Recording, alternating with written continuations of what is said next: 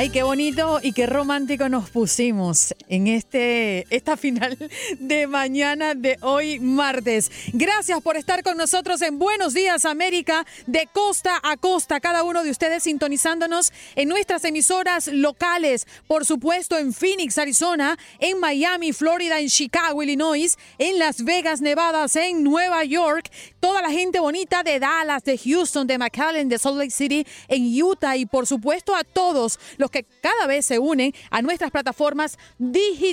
Euforia, TuneIn, allí nos ubica como TUDN Radio. Gracias por preferirnos. Buenos días AM es nuestra página en Facebook y en los podcasts nos pueden conseguir como Buenos Días América. Nuestro punto de contacto, nuestra línea telefónica es el 1833 867 2346. Y calzados de valentía. Levántense, vamos a domar a la naturaleza como tantas veces hicieron ustedes con el llano.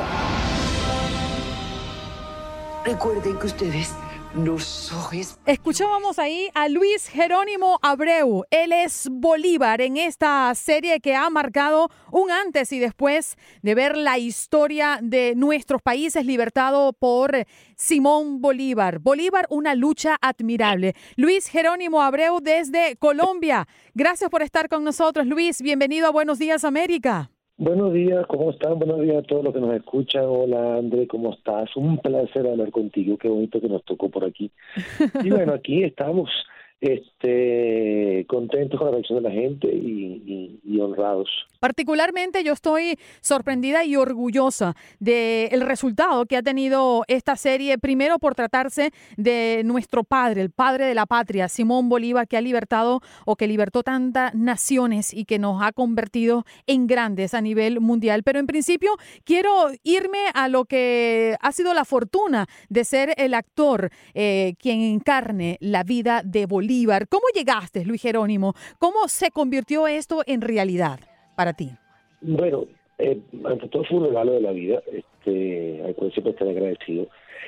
Empieza todo con, eh, empieza el proyecto a rodar, hay una, amiga que se llama Leonor Sardi, venezolana, mujer de televisión, de cine de toda la vida, que está involucrada, eh, que trabaja en Colombia hace mucho tiempo, trabaja en Caracol y está involucrada en los libretos de Bolívar. Mm. Ella, al parecer, tengo entendido, eh, porque ella nunca lo va a reconocer ni en la modestia la mata, coloca mi foto encima de la mesa y dice, bueno, este puede ser una de las personas que haga Bolívar.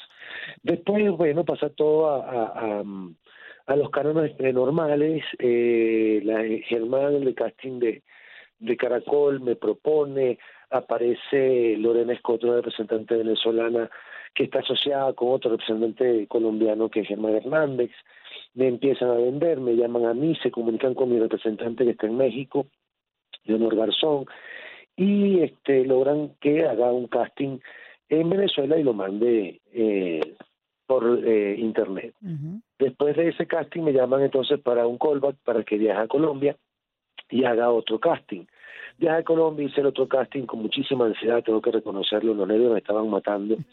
Tuve la suerte que en ese casting estaba el director, José Alberto, Luis Alberto Restrepo, Peto, que estuvo ahí y me tocó hacer incluso casting con la actriz que terminó siendo Manuelita, con Chani. Y desde ahí me fui y esperé a ver qué pasaba. Fue una fue complicada la elección, tardaron más de tres meses en tomar la decisión absoluta pero fueron tres meses de tortura porque entonces llegaban un típico los chismes de pasillo, si eres tú, quedaste, alguien llamaba a decir la, el comité votó todo por ti, pero entonces a las cuatro horas llamaban y decían no, todavía no eres tú, falta algo, eh, y así estuve tres meses en esa... ¡Wow! tres meses, Luis. Una eternidad. sí, sí, hasta que por fin se dio el sí definitivo y viajé a Colombia a hacer la playa de vestuario, las fotos para la prensa, etcétera, etcétera, etcétera. Y todavía ahí no lo creía del todo. Eh, porque uno está acostumbrado que en este en este medio cualquier cosa puede pasar. Pero bueno, ahí fue agarrando fuerza las cosas y, y hasta que empezamos a grabar. Regresé a Venezuela, recogí a mi familia me, y viajé a, a Colombia ya para el inicio de las grabaciones. Luis, eh, ya mm, grabando la serie, ¿con cuáles retos te enfrentaste. Eh, sabemos que más allá del actoral que es impecable y reconocemos tu brillante actuación en esta serie llamada Bolívar, una lucha admirable de Netflix, les recordamos que estamos hablando con su protagonista Luis Jerónimo Abreu. También conocemos de los paisajes naturales, el grabar a, temperaturas muy bajas, eh, montañas muy altas sobre el nivel del mar, eh, montar a caballo, ya tú lo hacías porque en la serie pareces todo pues un diestro en esto. Háblame un poquito de ese reto que tuviste que asumir. No, fíjate, después que hice eh, el casting en Divino mandé, me mandaron a preguntar si montaba a caballo. Yo montaba a caballo este en el Junquito, no, sabemos si eran caballos o eran burros. Exacto, un parque infantil donde la gente va a caballo guiado por alguien a cabestro. Este, entonces llamé a los amigos que sabían montar caballo porque tenía que mandar un video para montar caballo, que montando caballo para mostrarse a la gente de casting. Entonces llamé primero que todo a Lander, eh, que hace equitación. Después llamé a Richard Linares, este, eh, que también eh, hace, monta mucho y, y hace deporte a caballo. Y después llamé a Giancarlo Simanca, y entre ellos tres me ayudaron. Primero mandé el video con Richard para un video ahí editado de 15 segundos para que se viera un pedacito, se veía que montaba bien. Y después de eso empecé a agarrar clases lo, lo, el mayor tiempo posible, que no fue mucho realmente porque, bueno, cuando cuentas con amistades también son los tiempos disponibles de las amistades. Entonces, eh, ahí más o menos eh, pude montar caballo. El, el último día que monté caballo antes de viajar, me montaron en cinco caballos distintos. Los primeros cuatro fueron perfectos. El quinto hizo lo que le dio la garra conmigo y entonces viajé con, con la confianza en menos cero. Eh, lo de los caballos fue un reto porque como fuimos a tantas ciudades era imposible llevar los mismos caballos a todas las ciudades, nos cambiaban los caballos este, por locación y te consigues un caballo de distintos caracteres, caracteres, etcétera. Era como hacerte amigo del caballo en cinco minutos, porque aparte muchas escenas estaban rodeadas de efectos especiales, de humo, de cámaras, de pantallas de sol, de una cantidad de cosas que el caballo se asustaba. Me tuve que la, nunca me caí, pero sí me tuve que lanzar el caballo unas cuatro veces, por alguna razón. Eso fue un reto eh, que tuvimos todos los actores. Realmente, porque siempre es un riesgo, más allá de que seas o no seas eh, experto montando. Eh, riesgo, sí, como dices, las locaciones eran muy reales y muy crudas, desde el frío, el calor, etcétera, etcétera. En el llano estábamos metidos en aguas emposadas que tenía arañas, culebras, eh, sanguijuelas, cualquier cantidad de cosas. Eh, los traslados eran muy siempre complicados. Eh, yo, por ejemplo, dejé la familia en Bogotá y pasaba toda la semana afuera. Si terminaba de grabar el sábado a las 8 de la noche, rodaba 5 horas por carretera para llegar y pasar el domingo con ellos. Me iba el lunes a las 3 de la mañana directo a grabar. Eh, aparte de eso, a veces nos hospedamos en un hotel y en la ocasión nos quedaba a hora y media, dos horas o tres. Entonces, después de grabar 14 escenas, 12 horas, regresarse tres horas por carretera, te agotaba. Pero gracias a Dios, el equipo de trabajo fue maravilloso. El equipo de trabajo fue realmente de esos que quieres guardar en una biblioteca, en el recuerdo. Todos estábamos agotados, pero todos estábamos muy orgullosos de lo que estábamos haciendo y muy contentos. Luis, me quiero, este quiero, quiero tocar tu corazón patriota. Eh, después eh, de haber hecho esta serie, tú encarnando la vida y, el legado que nos dejó nuestro libertador, ¿tienes una percepción diferente del héroe de la patria? Sí, eh, la tengo mm, diferente porque la tengo mucho más personal. Este, lo tuve que estudiar más de lo que uno, uno generalmente hace, eh, profundizar un poco más, eh, reconocer más sus errores, que para mí esos errores no minimizan en absoluto lo que hizo, todo lo contrario, creo que lo enaltecen más porque es su parte humana siento que una de las cosas, una de las pocas malas herencias que nos dejó Simón Bolívar fue eh, que seguimos creyendo en Mesías. Es decir, tanto nos enseñaron que Simón Bolívar logró lo que logró que seguimos esperando que un Capriles, una María Corina, un Guaidó o cualquiera solo nos ayude a salir de la crisis que padecemos en este momento.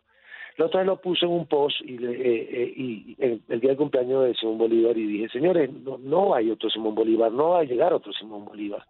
Este, lamentando mucho, fue un ser humano eh, sin comparación, no creo que exista otro. Lo que tenemos que entender es que somos hijos todos de Bolívar. Y también y diste una respuesta a las declaraciones de Maduro cuando criticó la serie antes de verla, ¿no? Ah, bueno, eso, eso es normal, yo lo esperaba. Mm. Cualquier Bolívar que no sea el que ellos han difamado, manipulado, eh, expropiado, exhumado y demás, no le va a gustar. Después creo que, que, que reculó un poco y dijo que había visto unos primeros capítulos, le había gustado la producción y, y el color y cómo se veía la serie. Eh, básicamente yo creo que él usa la serie para no tener que hablar de, de, de la crisis humanitaria que hay en el país y gastarse tiempo en cadena nacional dando otras cosas que a la final, más que yo esté orgulloso de lo que hicimos y más que para mí es importantísimo y me encanta que la gente la vea, es entretenimiento básicamente, entonces no no no es de las prioridades del país. Nos queda muchísimo, Eh, muy, muy poco tiempo, Luis, y quiero aprovecharlo con algunas preguntas que tengo pendientes. Para los que no saben lo que dijo Nicolás Maduro, no es importante realmente, pero para ponerlos en contexto, dijo que esta serie era una basura y que seguramente iban a hablar y especular sobre el Libertador. Punto final sobre esta historia. Me voy con Colombia. Colombia no ha tenido la oportunidad de verla. Eh, ¿qué, qué te dicen tú que vives en Colombia en este momento y que pues se produjo en buena parte en este país? ¿Qué pasa? ¿Cuándo sale en Colombia? Bueno, tengo entendido, este, pasa que eso ha cambiado mucho, que ya sale al- a- aquí el 5 de septiembre. Bien. Eh, no quiero poner la mano en el fuego porque esa fecha ha cambiado varias veces. Hay muchas cosas ahí que están organizando porque quieren hacer un gran lanzamiento porque coincide con el bicentenario de Colombia, coincide con los 50 años de Caracol Televisión, que fue el canal que la produjo. Entonces creo que están preparando algo bastante interesante para el lanzamiento. Tenemos que esperar, pero pronto. Este año van a tener Bolívar ya en señal abierta y espero ya que a partir del año que viene este también pueda estar en varios canales quien quiera comprarla en señal abierta. Ya tú que has estado de cerca en esta historia, ¿consideras que la historia en sí ha sido justa con el Libertador, Luis, y cómo hoy las naciones han mostrado ese agradecimiento al legado que tan ilustre venezolano ha dejado para todos nosotros? Mira, una cosa que más me enorgullece eh, eh, eh, sobremanera es que lo- los extranjeros que me escriben conociendo a Bolívar o el venezolano que se fue hace muchos años y sus, hi- sus hijos salieron de dos, tres años del país y ahora tienen 12 en otro país y no conocen la historia de Venezuela y la ven en familia. Este, cómo se ha la gente reconciliado con Simón Bolívar y lo aman con lo que pasó en este momento, todo eso me enorgullece eh, muchísimo de la serie. Eh, un dato maravilloso es que Bolívar ha estado tres semanas en el top 8 de los más buscados en Wikipedia. O sea, la gente ve la serie, pone pausa y, y empieza a buscar a ver si es verdad o es mentira. Ajá. tienen que tener claro los venezolanos, es la historia de Bolívar, no de Venezuela. Hay muchos que se molestan porque la batalla de Carabobo solo se menciona y no se, no se hizo. Exactamente, iba a eso. Pero por supuesto tú no eres que la escribió, por eso no te iba a hacer la pregunta, pero yo me yo ya yo estoy a punto de finalizarla, pero una de las cosas que más me sorprendió es que una de las batallas que más valor le dio el propio Bolívar y la historia en sí era la batalla de Carabobo y no está reflejada dentro de la serie. Ahí tiene muchas cosas que ver, presupuesto, una cantidad de cosas. Lo que se gastó en la batalla del pantano de Vargas fue una millonada y quedó Mm, maravillosamente bien, no tiene que de ninguna batalla de Hollywood. Pero es decir, es la historia de Bolívar, no de Venezuela. Así es, Luis Jerónimo. Por ejemplo, que dieran más. Me han tocado la campana y tú sabes Miranda. que el tiempo aquí es ley. Gracias por estar con Exacto. nosotros. Tú no sabes el orgullo que yo siento en verte allí en esa pantalla y que puedas ser tú el que nos cuente quién era y cómo se cómo actuaba Simón Bolívar, nuestro libertador. ¿Dónde te podemos conseguir en las redes sociales para continuar eh, interactuando contigo?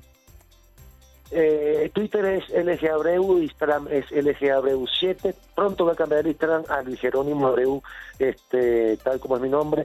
Estoy en esa diligencia, pero por los momentos LG Abreu 7. Gracias, un abrazo. Besos a la flaca y besos al chiquitín. Bolívar, una lucha Igual admirable. para ti, para la familia.